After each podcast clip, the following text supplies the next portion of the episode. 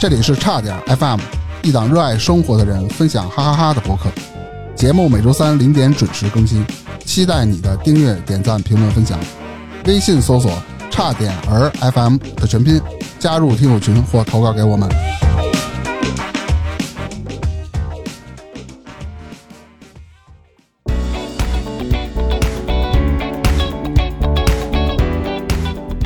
大家好，我是蛋明，是，今天咱们又把霍尔请来，为什么今天又请来？因为这是跟上期连着录的。 Hello，大家好，我是火大克，不容易，真是。哎，那这期哎，咱聊点什么呢？其实啊，咱们有好久没有聊那些奇奇怪怪的事儿，嗯，因为本身啊这类的事情我们也不太喜欢聊。为什么不喜欢聊呢？是 因为知识他不爱听。我胆害儿小怕， 胆儿小， 因为这节目我剪，我就不敢剪， 你把那个害怕劲儿跳过去，不 剪。我把害怕的都删了，是吧？不是，他这都是这个呃找借口。其实他最根本的原因，他对这种事情他不感兴趣。其实你每说次，聊一半儿，他都能睡着不了是。你说错了，我对这事儿特别感兴趣，只是所以说我。说的人不因为这行你是吧吃黄瓜，你是从尾巴吃还是从头吃？从头啊，郭老师，你是从头吃还是从尾巴吃那我选中间呗，啊？他是撅开。就 那个我是那种从尾巴吃到头，这是为什么呢？你想啊，尾巴那儿不好吃啊，是越吃越好吃。你呢，从头吃到尾是越吃越难吃。但是这种事情，你要是讲尾巴的话，就哎结果了一些结论都给你不是我意思什么呀？就是为什么咱们很少讲这些什么玄啦、什么这啊这神啦、那那那事儿嘛？我想放到最后，是吧？因为越吃越好吃，那什么时候是最后呢？就就是是电台不干 了，所以说这期聊完了又不干了。是吧那今天就开始了啊，从最后开始了啊。啊啊！你为什么从中间儿？哎，行行行行了，其实最近啊，群里有很多这个听友啊都说过，说他们不太敢或者不怎么喜欢听这些灵异的故嗯事。真的吗？哎，那么今天啊，我就给大家说这么一个事儿。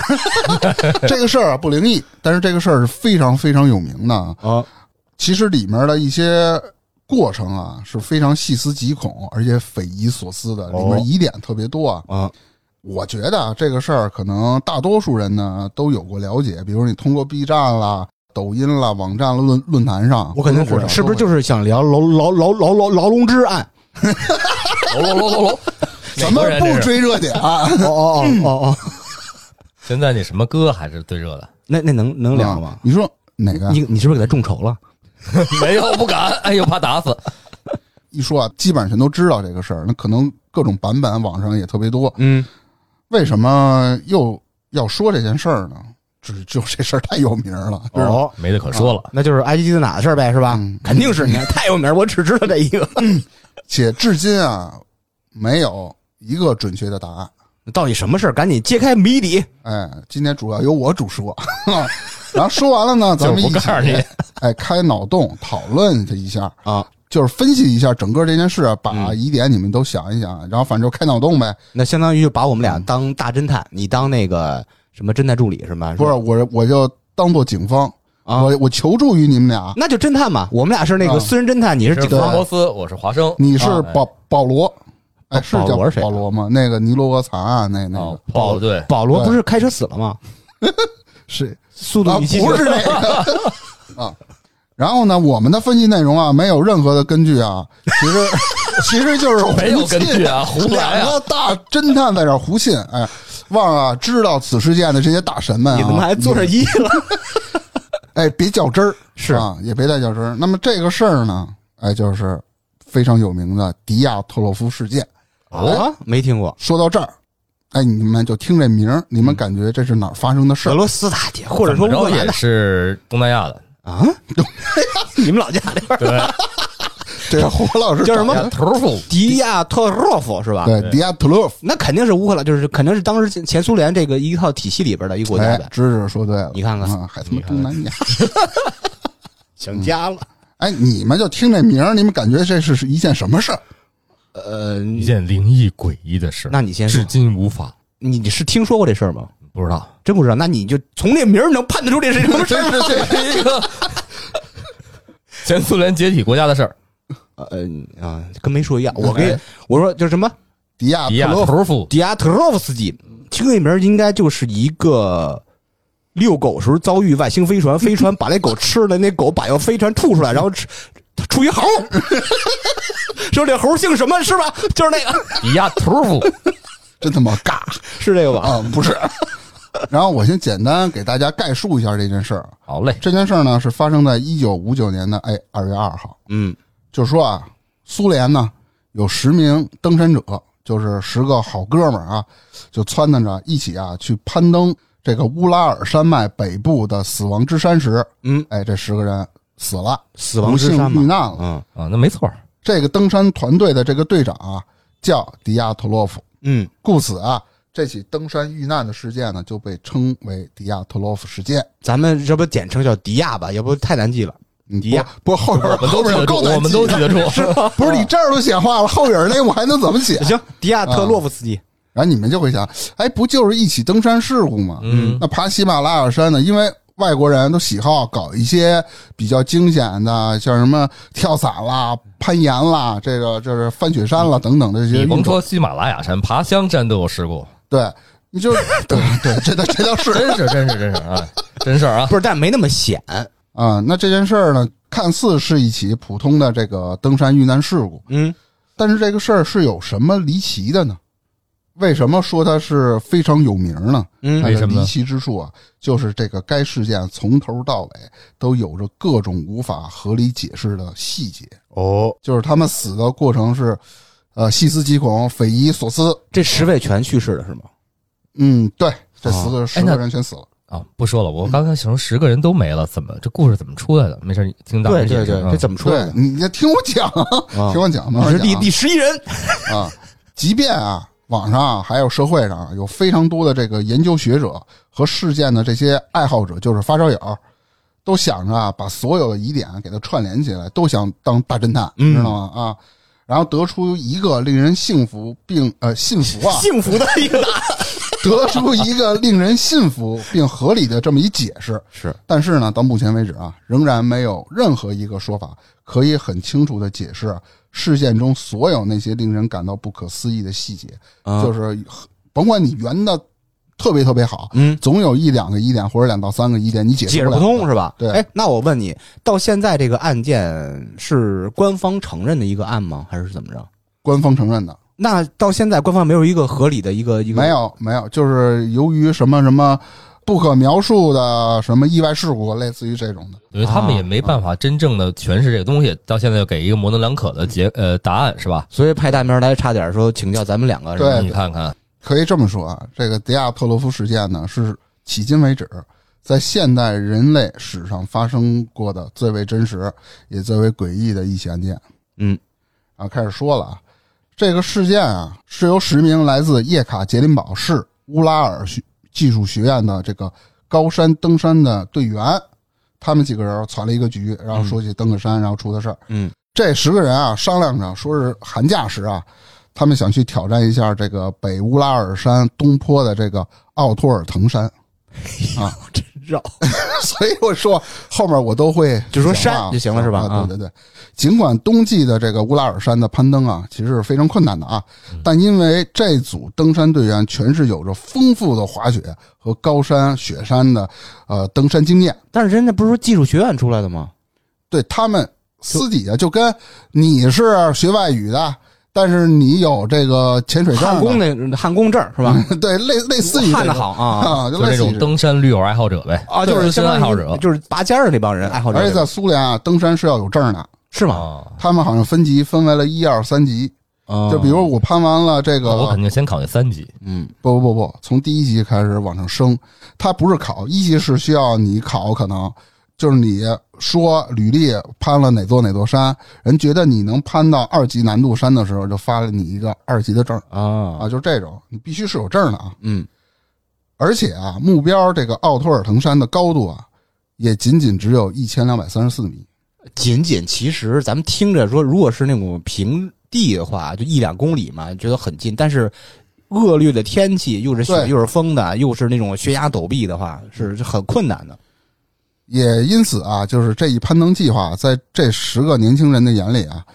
觉得也不是什么特别困难的挑战啊，嗯，就是可能是我们都有经验，就爬一趟我们当玩儿了就回来了。轻敌了啊！嗯，参加此次登山滑雪活动的小团队一共有十个人，八男二女啊，记住了啊，八男二女。其中还是李说十个好哥们儿，对啊，那那当当哥们儿处呗。对都都当哥们儿处。其中领队啊，就是叫这个迪亚托洛夫，嗯，二十三岁，呃，其余的成员最大的是三十八岁，最小的是二十一岁啊。队伍中所有的人都有着两年甚至更长的这种高山雪山登山的经验，一看就是经常玩的人啊，就经常玩吃过的见过，就是吧吃过见过，那不是火哥吗？然后呢，这帮人啊，在一九五九年的一月二十五日，然后于是这一行人啊，坐着火车晃晃悠悠的，嗯，就来到了离这目的地啊最近的一个小城镇，叫伊夫杰利。哎，这是一个人口不足万人的小镇子。嗯，然后哥几个哎休整了一晚，于一月二十六日，他们转乘卡车，因为到那儿就不火车就没了嘛。是不是雪就封住了，没法再走对火对车对，了？然后来到了位于奥托尔腾山东南方四十公里，离登山口最近的一个小山村，啊，这个山村叫维加伊维加伊，不该，嗯，哥几个一商量说， 我操，马上就要登了，是不是？当时谁说的？今儿哎晚我上咱， 今儿晚上咱得哎酒足饭饱，是不烤是？羊腿对，得养精蓄锐，嗯然后呢，以最好的状态明日登山，嗯，就是吐着就去。 对，又呼 晃呼，啊哎，这商量他们就吃去了啊，吃什么然后呢？我不是长腿嘛，爱爱吃什么吃什么。他点 U 八还是那个泰山七 天？优巴我估计，因为泰山七天贵。对，然后在一月二十七日啊，这一行人啊便带着哎之前准备的什么装备了，嗯什么洛阳铲了，什么乱七八糟的，对对，他们主要是来挖雪。寻龙点穴这是，然后开始啊向这个奥托尔腾山进发啊。刚刚出发不久，哎，队伍中的一哥们儿，后文咱就简称为尤丁，其实他全名叫尤里尤丁，念着比较拗口 油丁，嗯啊、所以就是简称为尤丁。这哥们儿怎么了呢？哎，突然就开始发烧，啊，于是啊，他不得不提前下山，等于他是上山了吗？还是是上一半，刚还刚没开始，还没还没上上山就发烧了？在往那山的途中去的时候，哦，嗯嗯，他呀准备先返回啊这个伊夫杰利，等其他队员啊从山上返回后，再一起回这个叶卡捷琳堡。嗯，嗯，然后呢，为了呢保持联络，那个队长啊迪亚特洛夫就跟这个尤丁约定好了，说啊等他们从这个山上下来，嗯回到这个维加伊的时候，就会。给他和学校，哎，直接拍个电报，告诉他我回来了，就这意思，哦就是、哦因为那时候你山上也没信号，电话也打不通，对吧？他们怎么联络？就是靠拍电报。对，联络不了，必须等着，等他回来了，啊嗯回来了，在当地给他拍个电报，因为他是，呃，他不是回那个那个小镇镇子了吗？嗯然后他们在小山村那儿给他啊拍个电报，一九五九年，一九六零年之前那会儿通信肯定也不发达，那他们几个人就是除了那油丁那哥们儿回那小还有镇十啊，还有九个不是吗？九十个个，还包含那个迪亚托洛夫啊，十个。啊其实这个事件把这个呃尤丁给排除在外了，啊啊哦，油丁等于是那幸存的就了，本来说是设计十一个人要登，但是那对油丁那哥们儿发烧了，然后在那小镇休养，然后那十个人去了是吧？嗯，对，按照这个之前的安排啊，迪亚托洛夫小队啊，最晚也会在二月十二日返回。嗯，于是啊，与迪亚特洛夫等其他九名队员告别后，算上迪亚特洛夫说十个人嘛，嗯然后尤丁一个人，哎，他就先返回了这个伊夫杰利啊。这里啊，咱不得不说啊，我觉得这个尤丁这哥们儿这烧发的好。为啥呀什么这么说呢？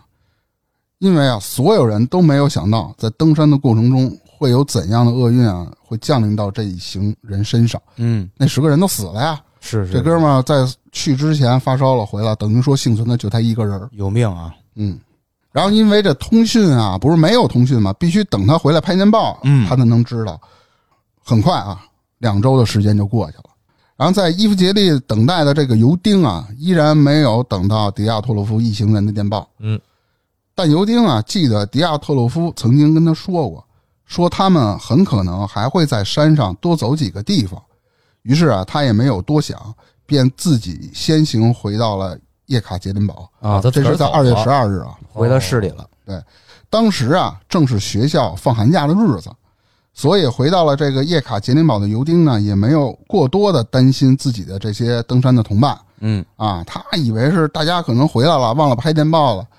因为是寒假嘛，哎，约定到了一个地儿，攀完了就散了，知道吧？就各回各家，各找各妈了。但是啊，在二月十六日，陆陆续续啊，开始有登山成员的亲人频繁的联系这个乌拉尔技术学院，询问登山成员的情况。那学校呢，在联系了这个尤金之后，才意识到，坏了，这些队员可能要出事儿。嗯然后在二月二十日啊，一支由乌拉尔技术学院的学生和教师所组织的救援队，在尤丁的带领下，开始沿着迪亚特洛夫小队的进山路线啊，前往了这个奥托尔腾山，寻找这些失踪队员的下落。您看，一些教职工、学生能有什么能力啊？这里我要解释一下，其实他们肯定找的都是有登山经验的，啊而且他们这个学校本身是有这个登山队的。哦啊，都是有一些经验的人啊，不是说随便我薅一帮人他就去的。嗯然后在二月二十一日啊，同时你想那么多人失踪啊，十个人啊，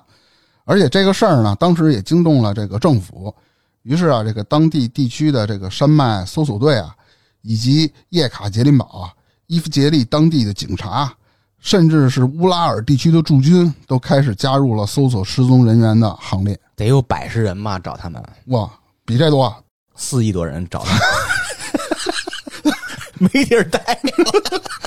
然后参加搜救行动的人数总共达到了两千人，啊啊，真不两少千人，那真不少。当然，这两千人还有一些志愿者啊，嗯，包嗯含在内的。军方呢也史无前例的出动了直升机和侦察机，火侦察机，你想想，啊！对这一地区啊展开了大规模的搜索。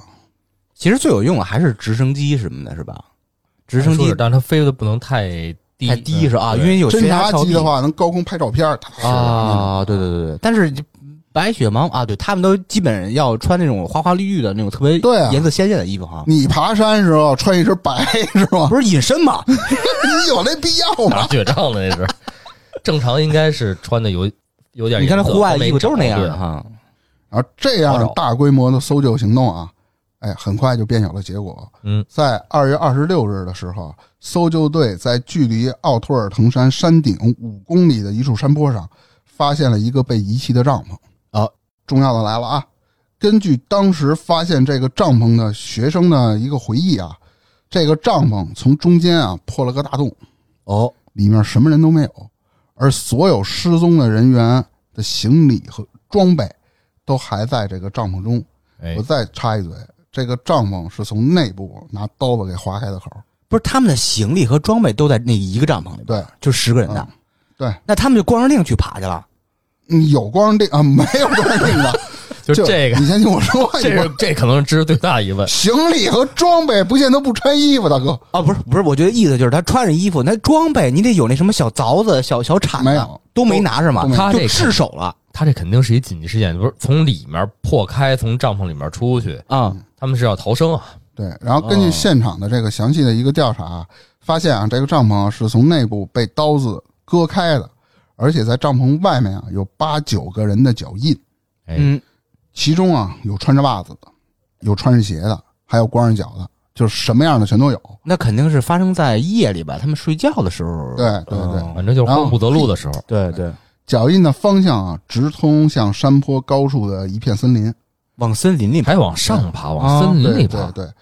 你先听着啊。然后搜救队啊，跟着这个脚印啊继续前进。然而在前进了五百米之后呢，哎，脚印便被这些积雪覆盖了，就是踪迹就找不着了。哦啊，根据目前为止的这个呃一个简单的情况啊，有着丰富雪山登山和搜救经验的这些救援者们进行了一个一个初步简单的分析啊。嗯，什么结论？首先啊，这些登山者们一般啊很少在雪山的斜坡上进行宿营，因为有可能会面临积雪滑坡甚至是雪崩的危险。是嗯是，然而啊，根据这个尤丁的回忆，这个领队迪奥特洛夫的习惯啊是爬到一定海拔高度后便沿着山脊前进，所以当天他应该是想要登顶的。哦所以临时，或者是然而爬到一半儿才决定啊在此休息宿营的。他是临时决定要休息的，嗯是对吧，对，或者是宿营，咱歇一会儿，呃，歇个俩仨小时，咱们就往山顶上爬，也有可能啊。嗯，然后第二点是从帐篷内部将帐篷划开或者撕开啊，嗯，这种情况尽管少见，但往往啊是在遭遇了雪崩时不得已采取的紧急自救方法。帐篷就一个小口，那么多人，你往外出，这不是挤那儿了吗？但是他肯定没遭遇雪崩啊。如果遭遇雪崩的话，那帐篷不会被覆盖吗？对，这我对估计就是明白后了面咱们需要解释东西。哎嗯，侦探就是侦探，嘿，花生因此啊，很多搜救的人员啊，认为这些失踪的队员啊应当是以为雪崩即将发生，所以慌忙的跑出了当晚宿营的帐篷。哦第三点啊，从他们的脚印向高处的森林延伸，也表明队员们都有着丰富的应对雪崩的经验。一旦雪崩发生，沿着侧面向高处植被处逃生是更有效逃离雪崩区域的方法。也就是他们很理智，其实是吧？嗯，然而令人费解的是，在搜救队员发现帐篷的时候，这个帐篷呢并没有被雪覆盖，就刚才芝芝提到的，甚至啊，连队员逃生的脚印都清晰可见。所以说啊，如果发生雪崩的话，那帐篷很有可能就被雪埋了，对不对？也有可能是他们听错了，是吧？，对，而且雪崩不见得埋，它会把帐篷直接从山坡上给它冲周下下去啊对，周下去对。同时啊，内部人员在逃生的时候啊，脚印也是不可能保留下来的，那雪崩嘛。嗯对对对，所以得出一结论啊，众人啊并不是躲避雪崩慌忙逃窜的，因为可能啊就没有发生雪崩。这里他们我的理解啊是可能他们认为是雪崩，但是跑出去以后发现啊原来不是雪崩，那雪可崩能有当时震啊或者怎么着，雪崩有什么我可以猜想征兆？你说是会震会对啊，响，轰隆轰隆的声音啊、那打雷什么也会是吧？它跟雷声不一样吧？这我没赶上，我也我也不太清楚啊。雪崩胡达克，你有经验你是什么什么形状我我也赶上过好几回，这是啊？山上雪落下去就跟咱下雪似的，它并不是那种特别扎实的东西，它是松的是吗？它会松，就是嗯肯定它它冷冻可能会会硬一点，但是它其实会相对于松散一点。如果有强的震动或者是强的声波干扰，嗨嗨它就从山行顶了行往下了滑。我来我来对吧给你解释吧。不对，我我我想到了，他们不是想要休整两三个小时吗？就是按按这个思想去去去捋嘛。嗯，他不是八男二女吗？嗯，肯定有俩哥们儿跟着悄悄话聊天 呢。还有六个哥们儿呢，六个哥们儿装听不见， 在一个帐篷里不是头。说悄悄话，就是咬耳朵那种的。哎， 你给那谁崩了吗？ 那人说崩了哦，然后那几个不是我操，雪崩了， 你好歹没说就开始跑，拉拉着帐篷。 好歹没说带着雪崩啊，真是。可以，哎，你这解释真牛逼。这合理吧？我跟你说，发生雪崩啊，它是震动算作一个方式，可能你在山谷里啊喊一声也有可能造成雪崩啊还有一种方式是，它山上积雪存的太多了啊而且有的雪会化，你明白吗？化完以后，它的水的重量就带着这个雪就下来了我，真专然业后。结构就不完整了，砰就全都下来了，哎啊知道吧？呦，这一定是是钓过鱼 的，嗯，老师傅，老师一看东南亚就没赶上过雪崩， 他们那儿没雪崩。你傅，这个南方你先人，说，待会儿我再一一击破你的假设。哎，那么说到雪崩，那么这个问题就来了：既然没有发生这个雪崩，嗯那么是什么导致这行人啊如此狼狈、如此惊慌的逃窜？哎哎，就感觉好像有什么很恐怖的东西啊在追着他们，是呢，啊，就是慌不择路了嘛，就是稍微是不是有有一哥们儿什么疯了什么这那的？说他妈你你崩了你我那挺有道理的，崩啊，雪崩了， 啊，不对，我刚说的是中文啊，他他胃里说的是这事儿。人人老毛子那边叫崩锅是吧？万一人都会说中文呢？哎，你给他崩了，然后搜救队啊，此时的搜索中心啊，便开始以帐篷外脚印的消失方向、地点为半径啊，开展了更加细致的这个搜索。嗯，然后在三月二日，搜救队啊有了新的发现，我那么长时间就一个月了，嗯，对，在山坡高处的那片森林的边儿上啊，有一棵很高很大的这个树嗯，这个树叫做雪山树。学学啊生说啊，，反正后文我就就称呼它为树吧。 啊然后这树下呀、有两具遗体，哦，哟，分别是二十四岁的。哎，绕口的来了啊！你们想听全名吗？ 行，想你来一个我跟你说，你一遍说不利落，你信吗？你来一遍。操，我刚练了，这可能受不了了。分别是二十四岁的尤里， 这这这这真好！我的天哪，我哎呀，哎，分别是二十四岁的尤里、格里沃尼西琴科呵，和二十二岁的尤里德洛琴科。这应该是兄弟嗯，对，是吧？我不知道，有可能因为姓是一个样的嘛，不是他的姓姓都不在姓姓在都后边边吗？吧，名儿在前头姓。在前吧？嗯嗯嗯嗯嗯，中国人，中国人是 是他是中国人是 吧？行吧。然后被发现呢，这两个人啊都赤身裸体，哎 呦，这这是说对只了，穿着内裤，那脚上那啊不叫赤身裸体啊，嗯也没穿鞋。就是相当于人除了内裤，其他全是光着的是吗？嗯，对，哦而且在这个树下还曾经有燃起篝火的痕迹，哦，不慌不忙还烧了个火，我觉把得衣服他烧了确定是篝火，而不是说是他们引火吗？就是啊就是篝火不是很轻松氛围吗？你引火就把这树点着了，啊不是，就是就是很木柴乱七八八糟的，我也不知哦道。啊哦，它是搭建的那反种正烧生过火，生过火嗯啊，哦然后搜救队啊，发现啊，在这棵树上留下了有人攀登过的痕迹，嗯在这棵树五米高的地方啊，有一些枝杈被人踩断了。嗯，于是大家就推断啊，这个幸存者们应当是在此处啊暂时休息，并且爬上了这棵树，要干嘛呢？他想要辨别帐篷所在的方向，因为当天有暴风雪，我在后面我会给大家说的，可能刮风啦什么的，就类似于这样的。就相当于那俩人找不着帐篷了，是那意思吗？嗯，对，那为什么就脱脱光腚啊？你后边会后解边咱释一块的儿。分析，对，啊啊咱一块儿分析。按照这个逻辑啊，搜救队开始在这棵树和帐篷之间的路径上搜索是否还有其他队员的踪迹了。哎，通过一天的搜索啊，三月三日，搜救队呢又发现了三名队员的遗体。也是在附近吗？还是说是一天之后差不多，不会太远。啊应该不对会太远，嗯，他们是队长迪亚特洛夫，找着队长了。二十二岁的女队员吉涅塔·科尔莫格洛啊娃，然后和二十三岁的卢斯滕·斯洛伯丁。嗯，啊，这我、啊我盲猜是俩哥们儿一姐们儿，然后三个人啊，都距离那棵大树啊为三百米、四百八十米、六百三十米。哦一边走没在边一块儿哦打，可能就走着走着打一个。现在找着五个五个尸体了是吧？嗯，啊，几乎啊，他们排成了一条直线，而且倒下的方向啊，都朝着帐篷的方位，朝着帐哦篷，就是头可能朝着帐篷。他是趴着倒还是躺着倒还是侧着卧呀？那你这基本上都是躺他没在着，现场，他不知道。哦，我明白，冲着帐篷的方向应该都是往前倾，嗯，就那么着。对。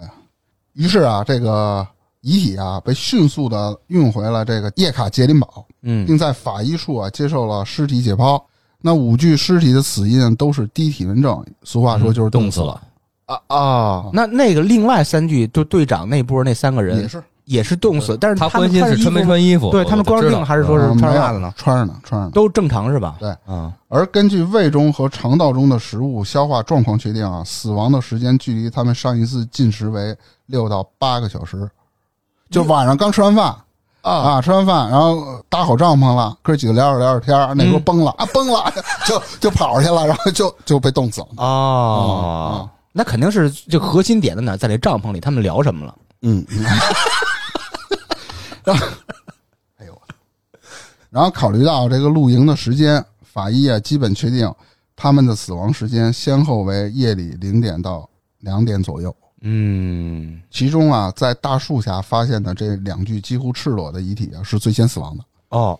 然后这个搜救队啊，基本上确定了这次悲剧发生的整个一个前后脉络的一个状况，哎是他们猜出来的，根据现场的这一些分析出来的。你说说看，跟咱们这个这个这个搜救队，咱咱们这个探员队是不是有一致的点嗯？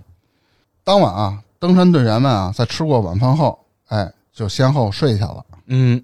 然而呢，在遭遇了某些原因或某种原因之后啊，队员们判断会有血啊、队员们血血血光之灾是吧？ 队员们判断啊，可能哎雪崩要发生了，哎哎于是慌忙的跑出了帐篷。啊，按照有经验的队员的指示，所有人都开始向较高的这个森林中转移，那以此来躲避雪崩。然而，在进入了这个森林之后啊，他们发现啊，雪崩没有发生嗯，啊。同时呢，一些队员因为跑出来的时候啊，他嗯太过匆忙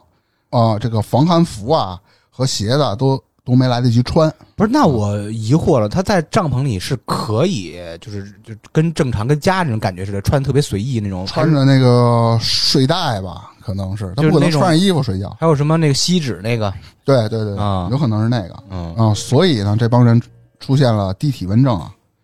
然后这个队长呢，迪亚托洛夫带领队员啊，在大树下点起篝火取暖。然而，因为当晚的降雪和大风，篝火啊并没能起到太大的作用。嗯，导致了两名队员的冻死。同时呢，他们也尝试在风雪中爬上大树，辨别这个帐篷的方位。为了让剩余的队员可以充分的御寒，死去的两名队员的衣服被扒了下来，啊被幸存的队员们穿上了。之后呢，三名队员开始冒着风雪，呃，找帐篷对，找帐篷，其实就想回到帐篷。嗯然而呢，在夜间的风雪中啊，尝试回到帐篷里的三名队员先后倒下，冻死在了这个风雪里。在奥托尔腾山上啊，这个季节最低的温度会达到零下三十多度，啊日间气温也只有零下十五度。在这样的天气中，队员们在风雪中迅速的哎损失身体的热量，嗯，从而导致了快速的死亡。就是那个什么低体温症嗯是吧？你们觉得这解释合理吗？不呃，这合理合理合理合理，但是还有疑点，嗯，什么意见？那几个人呢？哎剩剩下那四个人呢？哎，说对了。啊，什么说对？我说什么了？就是分析呢，你有搜救队员的经验了。 对 啊，对啊，那是那对是又过一天才发现什么？说这一解释看似啊合情合理，嗯尽管有两具尸体几乎赤身裸体，但是考虑到登山队当时的困难，你把死去队友的这衣服扒下来，哎，供那个几个人穿，保证那几个人能活着，这个也是符合情理的做法，对吧？然而啊，悬而未决的问题还有一个，哦剩下那四个人哪儿？对对哎对对啊，死哪儿了，或者是遗体在在哪儿？嗯对吧这两天之内还没发现呢，是吧？所以说，我一直刚才没怎么说这事儿，我觉得想听大明说完了，好好分析下这。人还没说完呢， 他们开始急揉簪了。正是这四名队员啊，将整个事件到目前为止所有的合理的推断都画上了一个巨大的问号。直到发现这四个人之后啊，嗯前面都推断嗯哦的也挺合发理的。现了哦，然后这帮搜救人员啊和警方啊，从这个破坏的帐篷中啊，找到了队长迪亚特洛夫留下的日记，啊啊，他写日记对呢。，有日写日记的习惯，啊以及队员们拍摄的大量照片胶卷。哦，这就行了。通过日记的分析，搜救队啊也得到了这些队员们生前留下的一些登山的情况。嗯，在一月三十一日啊，在队长迪亚托洛夫的带领下，九名队员啊穿过了低海拔地区的丛林，来到了目标的奥托尔腾山的山脚下。他们在这里设立了登山营地，准备好了登山时必要的给养，并将一部分多余的食物留在了山脚下的营地里，就开始爬了啊。嗯，然后在二月一日啊，队员们呢在溪谷中前进，在行溪谷啊啊，小溪呃对谷山谷就是血水，呃，就血水，水 真是死亡山谷哎，血水化了那个水，这不是形成溪谷吗？啊在行进了八公里之后啊，他们跨越到了这个溪谷的北岸，并打算啊在河边宿营。然而啊，从当天下午啊这个天气啊就骤然变坏了，嗯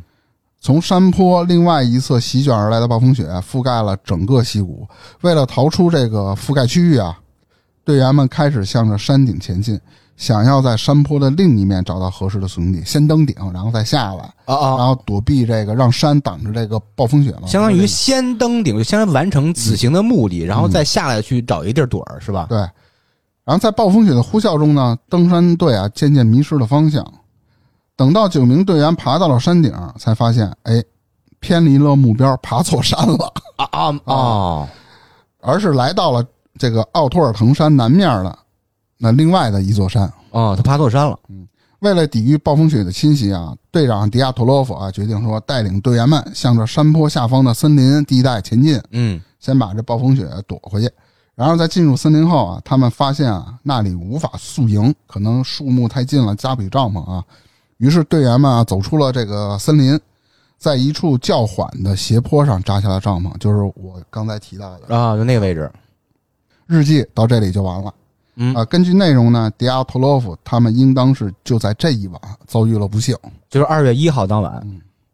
然后结论呢是，尽管出动了这个搜山的人手和器材，都已经达到了最大负荷，但是啊，其余四名队员的下落依然不明。嗯，在恶劣的自然环境中啊，大规模的搜索活动啊，只能哎暂时停一停。是而当时呢，在叶卡捷琳堡地区，人们啊也都为这群年轻人所遭遇的不幸啊，哎，深深惋惜着。比如说送花啦，什么献花什么的。嗯当然啊，作为一起大学生登山遇险事件这件事儿啊，很快就被人淡忘了。那渐渐的，基本上这个事儿就这样，没人但提是了嘛是。吧？该但是了，哎，然而然而就不但是哎，事情又有了新的进展，哦就是那剩下的四名队员的遗体被找到了。哟，怎么找着的呢？在一九五九年四月中旬，哟，俩月之后了，哎，在山上冬季的积雪啊开始融化的时候，哎，另一支登山队发现了，在一处积雪尚未融化的溪谷中，似乎有一件红色的羽绒服，离着远看着好像是一件衣有服。色儿，嗯，然后他们就下到了这个溪谷里，才发现啊，是一具被半掩埋在积雪中的遇难者的遗体，雪化了嘛，哦露露就这个遗体就露出来了。然后在当地警方的配合下呢，就把这遗体给挖出来了。在这具被半掩埋的遗体附近，人们找到了之前迪亚托洛夫登山队中尚未找到其他的失踪队员，包括这具首先被发现遗体在内，一共是四个人。嗯哦，都发现了，都发现了是，他们都几乎啊躺在同一个位置上，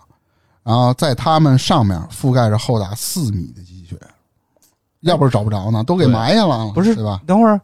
呃，先发现俩就赤裸的，然后又又发现仨，嗯，现在五五个现在那又发现就你四个记着这个 呢，对，现在是九个人啊，对对我啊我十九个呀对，不是十个人吗？那那有一个不是那什么去了吗？病了吗？病了所以吗一开始阐述错了吗？对啊，开始阐述错了。那是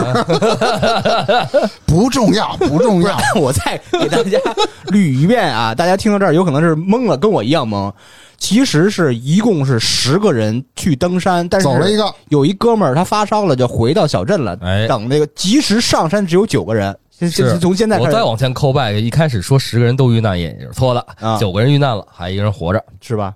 非常严谨，大门非常严谨。嗯嗯是的对，然后这个发现这些遗体的这四具遗体的这个溪谷啊，是位于之前那棵大雪山树继续向山脚下前进的森林中，嗯，距离森林的这个边缘啊，大概有七十五米。哦，最初啊，人们只是认为他们四人应该是在向另一个方向逃生时，失足啊掉到溪谷里给摔死了。始祖鸟，嗯，从他们的身上啊找到了一些其他队员的衣物，因此搜救队判断，他们在向这个方向前进之前，曾经和迪亚托洛夫的其他队员商议过，可能分成了两波，啊，一波呢回去找帐篷，一波呢可能翻过山了，去村庄里啊或者哪儿啊找人，赶紧过来救他们。哎，但我分成不认 或同者这是点，，嗯，就是因为是这两呃这四名队员身上有另外五名队员的衣服，说明他们是最后一波去世的遇难的。有还可能就就跟嗯刚才那说那个有两个就裸体那个那个是感觉是一样的还有一种是什么情况啊？啊。跑的时候谁顾得上拿自己衣服啊？逮着衣服就穿啊！我有可能穿的别人的衣服，也是有可能的。不是，我啊不不是认同这不是点。嗯他在帐篷里肯定是把衣服放在最近的位置，就离自己最近，或者说放膝盖上，或者什么披着点儿，他肯定冷啊，他不可能拿别人的衣服。我估计他还有一种可能是两两队人出出现分歧，有人说是要回帐篷，因啊为有装备什么都在帐篷里，啊，但有人可能是说预感有雪崩或不安全，他们要是从翻到山的另一边去躲避这个自然灾害，所以他们出现分歧。但当那俩人死的时候，他们就是扒下那俩人身上的衣服穿在身上，为了取暖，可嗯能这一波人就走了。剩下那三个人当时可能是去世的更晚一点，他们就遗留在原地，或者是往回走找帐篷，这么着又被冻死在半路，有可能是这样。你你这我就刚才说了，嗯那俩人死了之后，嗯，后发现的那三个其实身上穿的是前两个人死对啊的那对啊个人的衣服。是啊，不是说最后这嗯四个传的，不是不是，我给你捋一下， 我给你捋一下啊，一共是分三波发现的嘛。第一波是两个只穿内裤的两个人，对，他们的衣服是后来被第二波发现那三人呢，他俩衣服在那儿呢。嗯，然后在三个人身对上，，先发现俩，再发现仨，最后发现四嘛。然后这个第三波发现这四个人嘛，嗯他们有另外的，就是上面二加三的队员的衣服。哦，我觉得就是分三波去世的遇难的，有可能。但是啊，在这四具遗体运回这个叶卡捷琳堡后啊，人们才发现事情并非想象的那么简单啊。哦，他们为了有那几个队员的肉，没有，这四个人分别是三男一女啊，嗯啊女，的叫多比妮娜，德本尼娜，嗯，嗯，这个女的是二十一岁啊，二十五岁的克雷瓦托夫，莱瓦托夫，二十四岁的契布布里纽里，不是咱咱们说这名儿有用吗？ 你就说这几个人不得了 先把这轮学 出来。哪儿你三十八岁的佐罗塔略，佐罗特拉吕勒夫，嗯，对， 没点舌头还不能说这个。哎对。然后与意呃与这个预想不同的是啊，这四个人啊，嘿不是冻死的，啊，而是受到了致命的伤害而死，就是有外伤是吧？很严重的外伤啊，也不能说是外伤，是伤害。你你听我往下说啊，嗯嗯，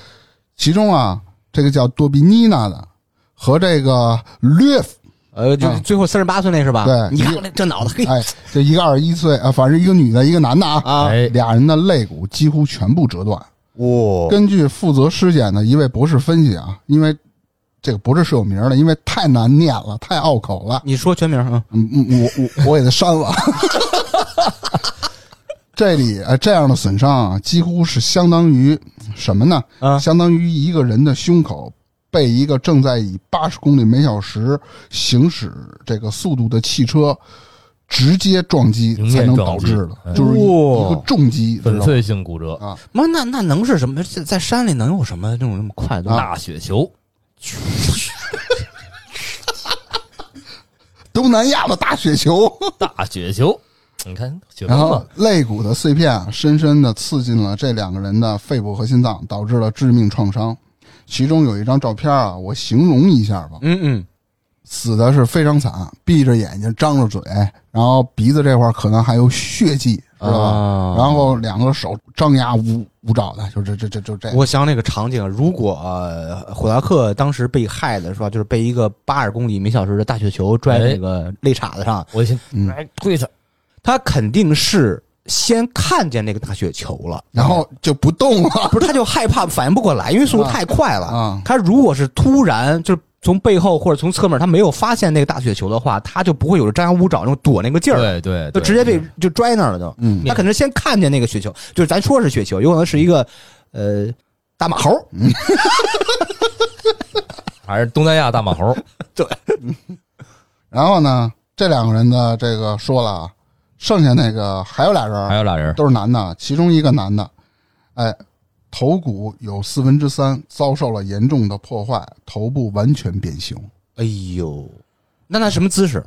被发现时候呃，没照片，我也不知道。啊，最后的这个男的呢，嗯，大腿骨啊碎成了三段儿，双臂呢也有多处骨折，同时骨盆啊完全碎裂，哎呦，脊柱还断了。不是，那有没有可能是真正的呃类似于雪崩或者别的那种就自然灾害我觉得有可能，哎，这块儿就解释了，啊？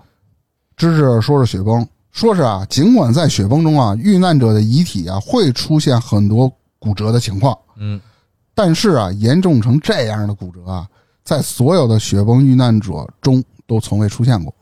就是、哎就是不可能造成这明么白严明白啊重。啊而且刚才虎达克说，咱别说大雪球了，就是八十公里每小时，大明说这个雪崩的速度也没那么快吧？不，雪崩最快的时候就是快一快百公里能能啊达哦到，但是它，你想直面撞击和它是雪，它毕竟是雪呀、嗯它是给你冲下去，你嗯明白吗？嗯嗯它嗯，跟那个还是不是太一样？它有点像那种雪崩更多的是把你打翻了，吹下去，在在这个上滚滚滚滚滚，雪里寒冰，呃，对对对，它这正好一大冰柱大冰坨子，咱不是哎，那个圣斗士那个剑那形状，你啊正说好那那不就穿了 吗？啊！而更恐怖的是啊，之前说的那个那俩人，一男一女啊，就是多米妮娜和这个略夫 嗯两个人的尸体上，双眼的眼球都没了，啊哦同时舌头也没了。哦，这个舌头啊，就像被用力扯掉了一样我那肯定有外星人，嗯那肯定有，或者说那雪雪球人，哼啊！没事儿，咱最后咱开脑洞，咱分解啊。嗯，哎，而更加可疑的地方啊，是来自于这四具尸体的衣物，从衣物中啊分析出了大量的放射线残留。放射线才外外星人，外星人，其强度几乎相当于曾经将这个放射性元素的东西啊直接揣在兜里一样。就是浓度是非常高的啊， 哦，他新换一折叠屏手机， 东东南亚的，没有这个题外话，因为胡老 师刚刚换了一个折叠屏手机。然后别解呢释，，解释不好玩了。警方啊有三种假象，但这个啊不哦说说 说说错了，说错了说错了。然后警方有三种猜想，啊，然后这三种猜想呢，哎，结果都被推翻了。给大家复述一下啊，嗯这警方的三种猜想都是什么？啊，警方首先提出的想法是啊，这四个人啊，可能在寻找下山这个路径的时候，啊哎，哥几个惊醒了尚在冬眠中的熊啊哦那块有熊是啊吧，？那肯定啊，雪山里那保不齐啊，那谁知道，从而遭受了啊、呃袭击，嗯，而产生这样的想法，是由于四个人出现了极其严重的骨折，那熊那个那一巴掌拍上去，是不是骨头就碎了？而且熊厉害，它啊舔，它舔，你把你脸舔化了。嗯，但是啊，从尸检上，警方找不到任何动物的毛发，哦而且即使袭击他们真的是熊，熊的利爪会对衣物造成非常严重的撕扯性破对啊坏，呀，对呀，它大爪子嘛。对挠你、拍你，衣服全烂了。对，啊但是在这四具遗体的衣物保持完好，那熊戴手套呢。嗯因此这个推测呢就很快被便被推翻了。嗯，啊，警方觉得不行，我得再来一个，不是谁推翻的， 他们自己提出来让推翻了。可能被其他人呗。民啊众，民众，嗯，嗯，啊，下一个猜想啊，而从多比尼纳和这个略夫尸体的这个眼球和舌头缺失的情况来看啊，哎，警方说了，是不是狼或者乌鸦哎给吃了呀？然而从四人的遗体埋藏的这个情况来看啊，任何动物都不可能从四米深的积雪下挖出尸体然后吃掉。 嗯，而且除了这个多比尼纳之外啊，其他三人的尸体外观啊都保持的完好。我之前说了，他们死的基本上死在一个差不范多围之内啊哎对一个范围之内了。而且啊，狼这种动物啊，它在捕食的时候几乎啊都是成群出动，而且啊会首先吃掉动物的内脏。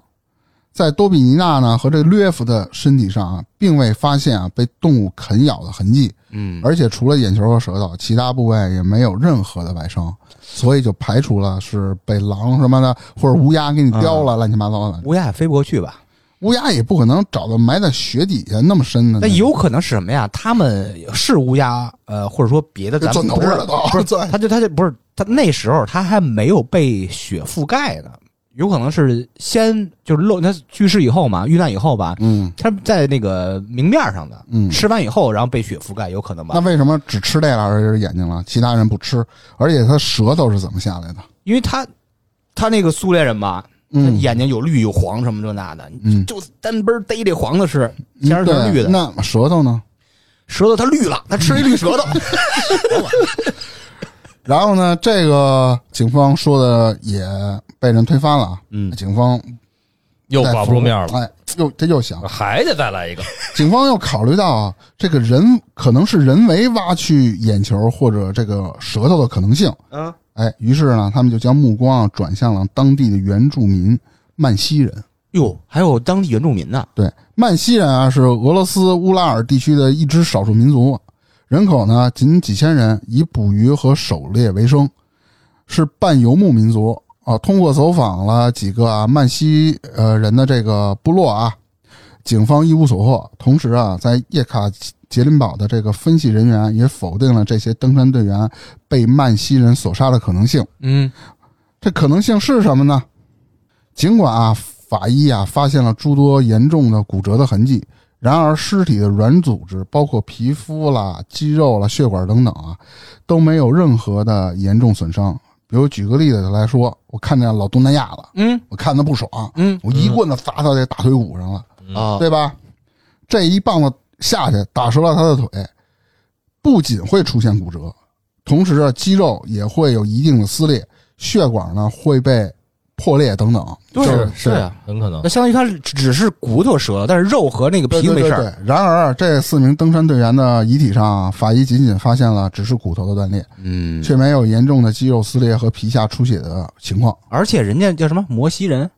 对，摩西那人不是曼西人，曼西人人图什么？是不是？对啊，除非图财、图色什么的都没图嘛。这嗯这两个嗯有可能是产生什么冲突，可是他们语言又不通啊，是吧？那我就不太清楚了。啊，然然后根据当时啊负责这个尸检法医的回忆啊，说啊这几具尸体的骨折就好像是什么呢？是从内部直接断裂，哦，直接断了，而不是遭遇到了外伤而导致的。那就可以就，感觉什么东西震了一下，砰！那就是那个什么震惊是吧？什么震惊？人家复仇者联盟啊呢？哎不是，你不是他都是穿一个震惊啊吗？啊放射性震惊吗？震惊是带放射性的吗？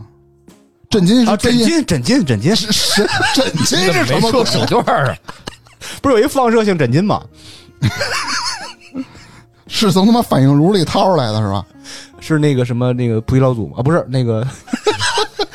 你 还没说西了，白然骨后大侠警方的白这骨大侠个三种说法都被呃不同的人然后给推翻了。 嗯那么咱们回来啊，在已知的科学水平下啊，可能造成这种骨折的情况只会有一种，你们想想会是什么？嗯，就是我说那个个，就是我说那个他们你刚刚就是简单带了一句嘛，说有一个放射性什么东西嘛，嗯啊，这个放射东西有可能是，呃，不管是地外文明嗯，还是地理文明，还是说是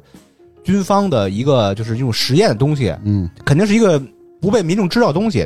嗯，他们四个人发现以后吧，说这东西咱们得送到中国科学院去，咱们哎说好了，让揣兜里了。结果那东西嘣，就让从你说吧，从内部给震碎了嘛。啊，对啊，啊、哥几个一一人兜里揣一个，不是他一人穿一遍，今儿搁你，明儿搁我，哎，首先不是，首先是他这个人拿过来吧，嘣，我操，这不行，你拿着吧，然后不是嘣那爆了，那赶紧接着，对是吧？啊，他他一心一向红心嘛，中国科学院嘛，哎，老东南亚分析一下，不是这事儿，我我觉得还得往后听听，因为我我大概的我的脉络哎不会，人说了，就以你现在的对科学的了解，什么东西能造成像他们这种严重的骨折了、嗯没有外伤了这种情况？我你感觉着可能是某种不知的放射性物体，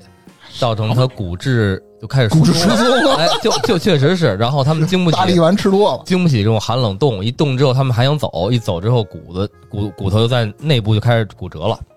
就一开始他们说这个雪崩时，我其实有类似的就设想，我他觉的得一只骨头给冻碎了。就是他们可能在啊登山的过程之中，或者是哪怕是他们在小镇里在游玩过程之中，可能误捡到或误误食到一些所谓的放射性物体，啊然后呢，他们出现了置换，所以咱们那会儿登山所谓的雪崩就是他们的幻觉，因为你看不到雪崩的任何痕迹。那会儿不管他们的幻听也好，幻视也好，就当时就有幻觉了。你相当于他们这个、啊，不是说知识说俩人聊会儿天崩，对对对俩人崩了，啊，你以为那是真的呢是 吧？你这现在到底到底几个人？十个人吧，九个九，个人，九个我我都懵了。那个不是就那这九个人是不是同时发现的那个震惊？可能震是惊还是震惊？这就是那东西吧，可就能是放射那性个放射性个，物体吧啊啊。是他们同时发现啊对，了。我觉得他们可能同时发现了，所以在帐篷里露营的时候，同时就产生幻觉了。嘿，这个解释好哎，我给你再捋一下啊。好个屁！他们在那个扎营，这不是不是不是安 营扎寨，安安安营扎寨的时候吧，发现了那个就那个那个放射性的东西，哎，他们几个人就开始商量，说这个什咱么时候送中国科学院？ 就是咱咱还往上走吗？还是直接奔中国科学院？哎， 不是，说什么呀？咱哥儿得怎么分这个？因为放射性的物质，咱咱们看那什么这这跟长跟大金条似的，科学的东西哎啊，什么上面写不是水晶似的。六个九九个九那个，是是是就是是很很纯的东西。他说怎么分？当时就那俩人，就是那个就是光日定那哥们儿，嗯，说我外边折个树枝儿，咱给它化了，点给它化了，再哥几个分了，说不太现实，俩人不听劝跑 了，就撅树枝儿就化去就了点哎点这点火火来嘛，了啊啊，准备要上化树这追个，树枝儿， 结果冻死了，忘穿衣服了。冻死的时候才想起来是 吗？ 然后那个队长嘛，那个迪迦就说那个说，哎，什么迪迪迦迦奥特？曼是 吧？迪奥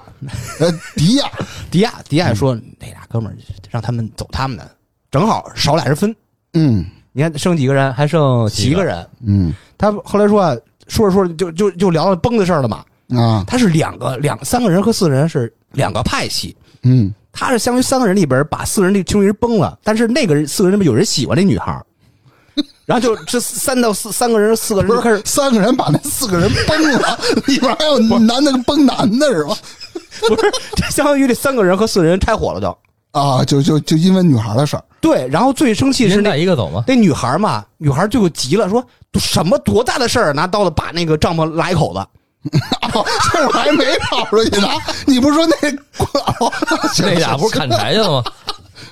啊？那俩是先出去的来口是为什么？啊？他想骂街呀、就骂的清楚点儿是吧？拉口当着人几当个人，嘛，当着几个个人不太合适，就不太毕竟二过十一瘾岁嘛，是吧对？来口，然后脑袋钻外边，你妈的！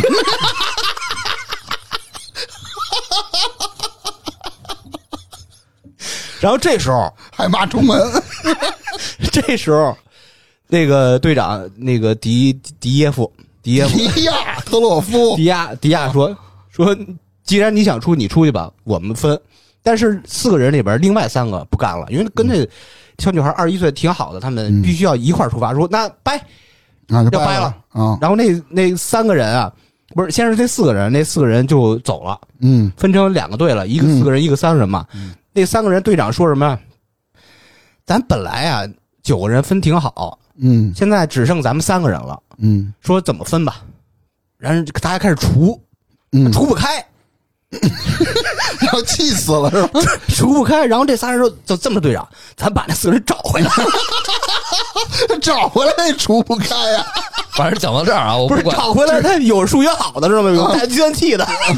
那也没用啊，出气怎你么这不这干？又解释通了吧？啊四个人，三个人分两波，然后那三个人又去外边脚印儿什么找他们去，啊，然后就就就都全都遇难了。反正这故事治治自个儿信了，嗯， 这个合理吧？行，这算你合理。我告诉你，啊，冲击波我操，还有小悟空，就是冲击波会造成这种，就是说外面外伤不明显，内部全骨头全断的。它直接就跟古代功夫什么什么掌这掌那那掌的，那不就化龙珠骨吗？绵掌啊，嗯对，直接打的是你的里面，不打你外头的东西，知道吧？那你还是说是现在科学解释不了的是吧？就是说，他有意志啊、呃他说了，在已知的科学下，能造成这种严重骨折的情况，啊、有一种猜想是冲击波，而且是最有说服力 的。所以说我觉得现在就是只有两种合理的解释，一个就是放射性物质对他们身体造成破坏有致幻，这是一个合理解释，他们为什么要 逃跑奔波，合理吗，大哥？啊有合可理能，有可。能。还有一种就是说所谓的未知崩了文明，对，崩了，拿冲击波崩 的，哎，一个一个崩，都是有两年多登山经验的，可能吃外面的野味儿吗？人都自备干粮啊，怎么还有野味儿的事儿啊？捡他他们那个吃吃置换啊？你说捡的捡的那个捡的玩意儿放那个他不是吃手绢儿野蘑菇 呀？你以为去了云南呢 是吗？红翻翻，绿杆哎，杆，这树杈子嘎掰了一咬，得完。啊，那个总结一下啊，老火说什么意思啊？就是因为放射性物质，对，因为我但一是产生开致始幻觉得他们就是所谓是吧有雪，他们感觉有雪崩，但是现场并没有雪崩痕迹，所以我一直是认为他们是有一种幻觉出现的。 OK，、嗯然后我说是因为就是分这个不好分，不好分产生分歧产生了分歧，嗯还分了三波。啊对，然后那个警方说是冲击波嗯，就是后来说冲击波啊，啊，下面继续说啊，当人体遭受到了这个冲击波的袭击时啊，与具有高度弹性和韧性的软组织呃这个相比啊，骨骼更容易受到损伤，就是从外打到内，把你骨头全给冲碎了。这也许啊是可以解释在这个四名遇难队员身上出现的这种严重性骨折。呃，但是、呃现在科学是有冲击波这种呃东西存在的是吧？现在肯定是有是有的是吧？当时，然而啊啊，人类已知能够创造出冲击波的方法，无外乎爆炸龟。派气功，嗯，而且是具有核爆相当程度的哎，这种冲击波只想到的核爆。第二个呢是超音速运动，嗯，就是比如啊那个超音速飞机，对啊，嗯，类似于这种。而且在人迹罕至的这样一个山谷中，究竟有什么能够让他们遭遇到类似冲击波一样的攻击呢？狮子吼神功啊，这不肯定是那什么了，就是现在我收回我说那套啊，就是分那个放射性物质，嗯，我现在有点倾向于霍达克那个什么呃置换了。呃放射性物质置换，嗯然后又遭遇外星人，嗯啊，我继续说啊，而能够啊印证是否属于冲击波的伤害，还有一个好的印证方法就是内脏器官受损的程度。嗯冲击波啊，冲的不是你骨头，而且内脏也可能给你冲碎了。类嗯，似于这样，在这个四个人的尸检报告已公布的部分中，除了已知的两人心肺都受到了肋骨碎片的刺穿，其余内脏受损的状况都没有被公开。啊，哎，在这份尸检报告中是很不常见的你看嗯啊！不，这是不是说这份儿，在在所有的尸尸检报告里，对对，对，一般都会公开，是不是？对啊，为什么唯唯独这部分没有公开呢？被送中国科学院了。很遗憾，在九十年代苏联解体之后啊，关于这个事件的调查报告中，其中的尸检报告没有了，消失了。有不是可这五九年的事儿，第二年就是六零年，嗯，九十年代才消，中间这三十多年没人。官方很多给啊封杀了嘛，你啊听我后面说嘛。应该就是正常逻辑啊，在苏联解体时候，有很多文件都会被销毁哎揭秘的，嗯不是被揭秘的，被公开的。哦啊对对。而负责这起案件调查的警方啊，在之后又得到了一个不寻常的线索，哦，说的是啊，在二月一日的夜间，在奥托尔腾山南面五十公里外的一处叫做维尔斯的农庄外啊，同时还有另外一组七人的登山队。嗯，当天啊，从南向北进山。然而啊，当晚他们在霍拉特下福尔山，就是他们攀错的、那座山的西侧的山脚下的一片开阔地上宿营的时候，大概是晚上零点，在北面的天空中出现了一个奇妙的橙色球体，橙色球你体就跟感觉跟大闪光弹似的，通就亮了一个橙色的。是不是用那冲击波啊？啊，然后散发着像火焰一样的光芒，它并不是一个蘑菇云上去的，就是感觉一个哦，亮、就跟那个礼花弹感觉似的，是吧？啊，也不是那种就瞬间一大灯泡，嘣就亮了。啊，对。哦啊，然后警方呢事后也了解到啊，在二月到三月的这段时间里，这一地区的很多人都曾经目睹过类似的现象，嗯你说那大橘黄球是对吗？，嗯，甚至连一些农庄的气象记录中都保留了相关的信息。哦，警方获得了这个线索嘛，然后再一次啊，呃，查视了这个迪亚托洛夫登山队员留下的日记和照片。在日记中啊，警方没有发现与这一现象有关的内容。嗯，然而，在他们留下的照片中，嗯，警方开始发现了一些不寻常的内容，哦，而且还有他的照相机也有一些不寻常的地方。你看看，首先啊，警方从被放弃的这个帐篷中，这不逃了吗？帐篷留在这儿了，只找到了一个一个照相机啊。而这个照相机的主人应该是最早被发现冻死的这个人的其中之一，不是有两个人吗？嗯嗯嗯其中光一腚个，男孩之一，嗯，他是队伍中唯一一个具有着丰富经验的摄影师，也是整个登山活动中拍摄照片最频繁的人。从他的相机中啊，我们能看到大部分队员的生前活动，这就各种啊嗯，走到哪儿拍一张照片，拍一张照片。嗯，但是有一张照片啊，我形容一下，黑不拉几，上面有几个光点儿，这是他的最后一张照片。哦，然而呢，令这调查队员们感到疑惑的是啊，这个相机啊被发现的时候，它的快门是已经上了弦的，什么意思什啊？么意思？就是当时的相机啊，与我们这种现代使用的大部分相机啊不同。那个时代的相机普通使用的是机械快门，嗯哼，也就是说啊，他们需要使用者先上弦，之后按下快门才可以进行拍摄。这人哦，就是手动过卷儿。呃，对，就是有有一个钮儿往往右扭它是吧？对，不是他那是这样，就在快门底下有一波，啊有一波波跟有一叫什波么，嗯那个波杆儿，啊，啊，波杆儿它是先得把齿轮儿吧，就是那种不它那齿齿轮是上面那个呃快门那块儿，啊，底下有一杆儿，先得往我那边拉一下，让它那个那胶卷过去，过去之后你才能摁下快门，要么你摁那快门是空的，它不会、哦它不会有那个那个那跟个，保险似的，那感觉是不是嗯它就是胶卷这不是一格一格的吗？它拨一下那胶卷底下走一格，拨一下这胶卷走一格。原来的最早的那种胶卷摄影的二次曝光，就是你拨完了之后，还得把胶卷给倒回去，这面倒回去之后，再在那同一个格里曝光，它才出现二次曝光的效果。啊？而且在大部分的时间里啊，为了防止快门啊被误按，然后摄影师呢都会在拍照之前才会将快门上弦。嗯，也就是说啊，这哥们儿当时啊将快门上弦，其明显的意图是想要立马拍下些什么，嗯，嗯，拍下当时正在发生的一种突发的事件。然而啊，也许是这个事情太过匆忙，这哥们儿啊根本就没来得及按下快门，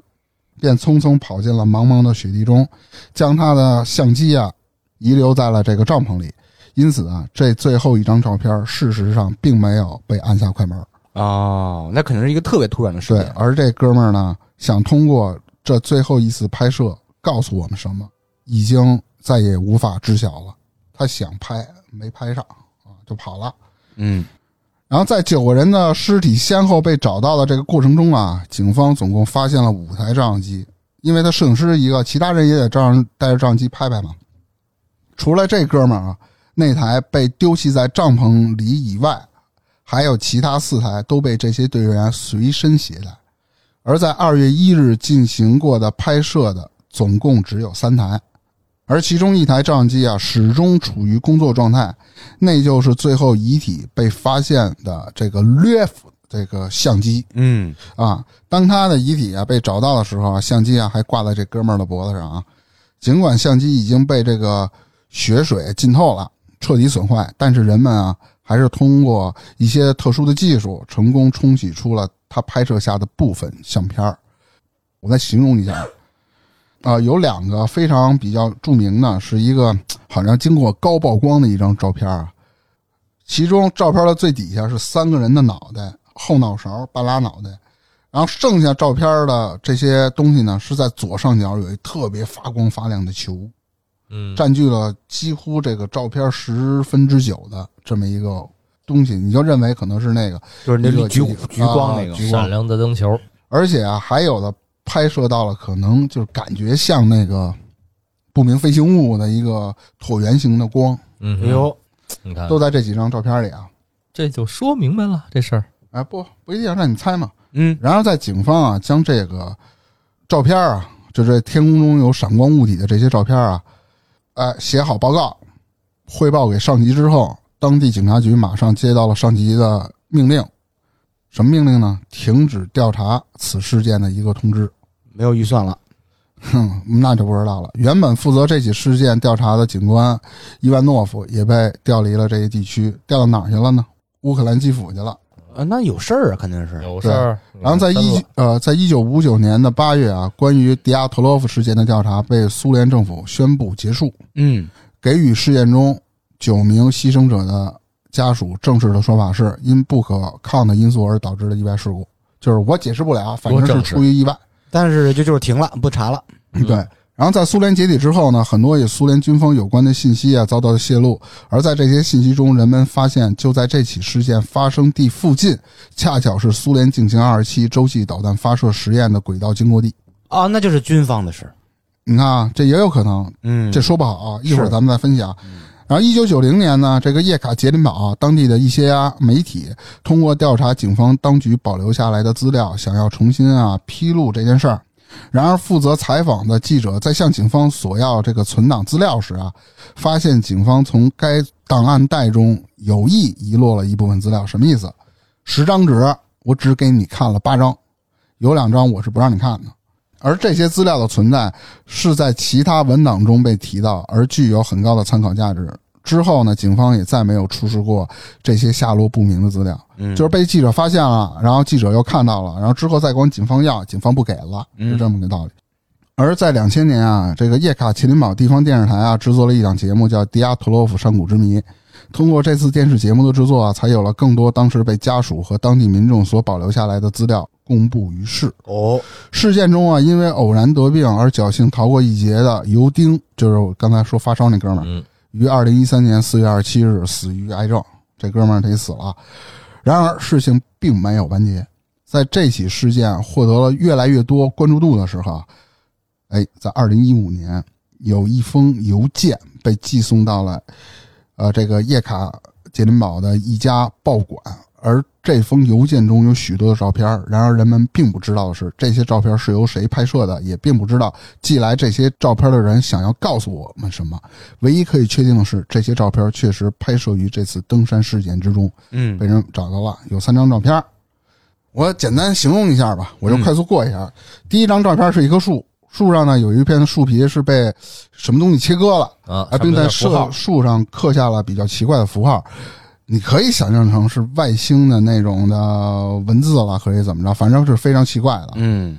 然后第二张照片我是没看出啥来，就一帮人在雪地里，然后休息的时候，可能一哥们儿在后面拍的。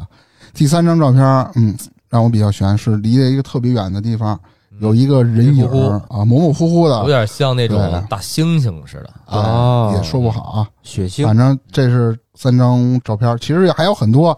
但是有的确实我看不出来什么，我就没在上面放出来啊。嗯然后整个事件就完了，你们说说，你们认为这起事件是跟外星人有关系啊，还是军方啊，还是其他的一些想法？哎，胡老师，你说吧，我觉得我特别信服胡老师。你看看，不是说到这儿，我觉着其实对我这么一个相信外星生命的人来说，他可能外星人参与的机会就更大了，参与，你参与说这个是事件的机会就更大军了。方和外星人火着火来也有可能，啊，但是我觉得主要一开始造成这些事件种种原因，可能是这不知文明造成的这种几率更大一点儿。那我觉得，如果说成军方，比如说他们，他不是说什么核的这种嗯设施什么的，嗯，它火箭呃，火火箭就是几率其实也挺高的。是有可能，但是毕竟它还是有距离。包括你涉事这种洲际导弹的话，那其实你造成这种所谓的骨骼这种叫什么骨骼断裂，然后嗯包括造成这个辐射的几率高不高，我不知道啊，有没有？可能。但是它那种导弹里会有核辐射吗？那也就是说，外星人是优先级最高。我觉得在我这儿，我觉得它优先级最高，因为一开始我我我就是判断它不是吃了致幻性东西，嗯有可能是外星文明干预。但是后来说他们身上有这个辐射，骨头从里面断了，那我可能对我来说，这种外星人的东西参与就多了，因为它的辐射核辐射，它不见得只影响你的内脏或骨骼，它有可能对你的大脑思维都有可能有影响，嗯对吧？你因为你不知道这是某具体人对的这种核辐射，对对，你解释不了，哎，就是那我们胡可以老师是外星人，嗯，哎你外们星都人赞同外星人啊？我赞我同我不是哎不我是不是他不是他先我不听是我的，他信服我，我信服你。然后他自个儿儿还有自个儿理论，很有道理，说的很有道理，但是我不信确实不太让人接受。我觉得还是还是打架，就是情这块儿的，因为不穿衣服嘛，对你 吧？还是倾向于哥几个掰了是 吧？然后有一种说法啊，我觉得还说的比较靠谱，但是也有一些疑点没有被解释清楚啊。就是一个，我看了很多评论，其中有一条评论说的特别好，不是给咱们的评论啊，啊是这个我在搜集资料的时候，想多了啊，嗯有一哥们儿说了，哎，这就是军方试射导弹，登山者呢听到了火箭就是升空时或者是发射时的那种音爆或者怎么着的啊那种声儿哦，砰的一声，嗯，然后结果那帮人觉得我操，可能是崩了，雪崩要来了啊，然后就跑出去了，哎，跑出去一看，哎呦，没有啊，怎么没雪崩啊？嗯，然后这时候哥儿几个倒霉了，那故障的这个导弹呢掉落在了那个之后那四个人的附近，爆炸了。爆炸的冲击波呢，将他们从山上震到了溪谷，直接给他们从山上震下去了。啊，然后呢，这个眼球和舌头丢失呢也很好解释。这两个人呢离爆炸区最近，就是那一男一女，嗯，所受的冲击波更强，因为受力面积的问题啊，冲击波应该由身体承受，骨骼断裂，然后进入到人体后迅速向外释放。此时没有皮肤和肌肉包裹的口腔和眼眶成为了最佳出口，就眼睛嘣爆哦，了，内爆了对内爆爆，啊！但是舌头内爆这个我解释不了，我也没张着嘴，呢，张着嘴七窍嘛。那那舌头我没想到多大的劲儿能把舌头给崩回去啊！你想他害怕呀？你看，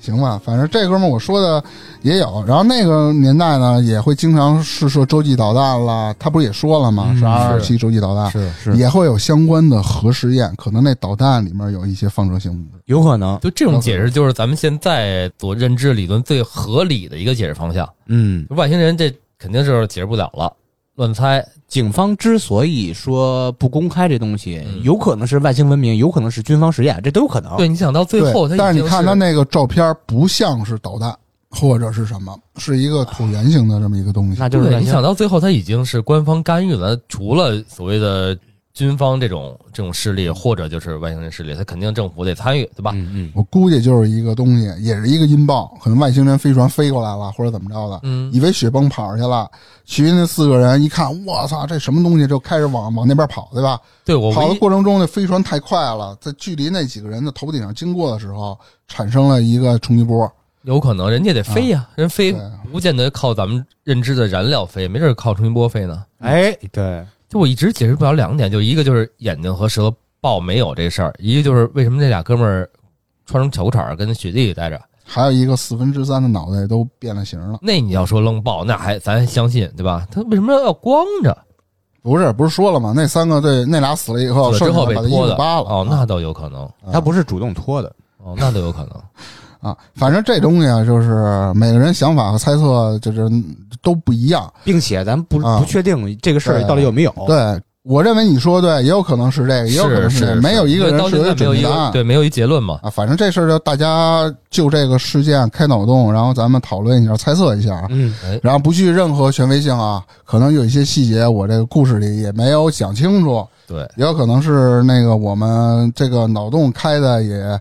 比较偏啊。反正我一是啊开始还，想过一个，在没有说这些东西的时候，就神话嗯，有没有妖精啊迷惑他 们？神不话不不不，我我你要这么说的话，我还、啊我还是觉得那哥几个掰 了，雪山妖精嘛，咱们可以顺便什么呀？咱们现在不是得出三个结论吗？第一个就是外星文明，第二就是军方实验，嗯第三个是感情掰了，呃掰了。我估计很多人同意你这个，太 牛咱逼了。可以我倒把是给这你投个一票把这个三个选项啊放到评论区，看谁的赞最高，行好吧？嗯，行，那那就这样吧，我到时候评论我置个顶嘛，这期发了以后，然后大家就给这个三条，你就点赞， 哪个赞多哪个就赢了啊啊！赢了的话就是芝芝跟你谈一段情，弹段 琴，情弹段琴嘛。 对着牛是吧？这是发一个签名的个人照片，啊嗯，就发一个蹦 啊。 这就开玩笑，开玩笑。那这期咱们就聊到这儿，谢谢大家，嗯给大家，拜拜拜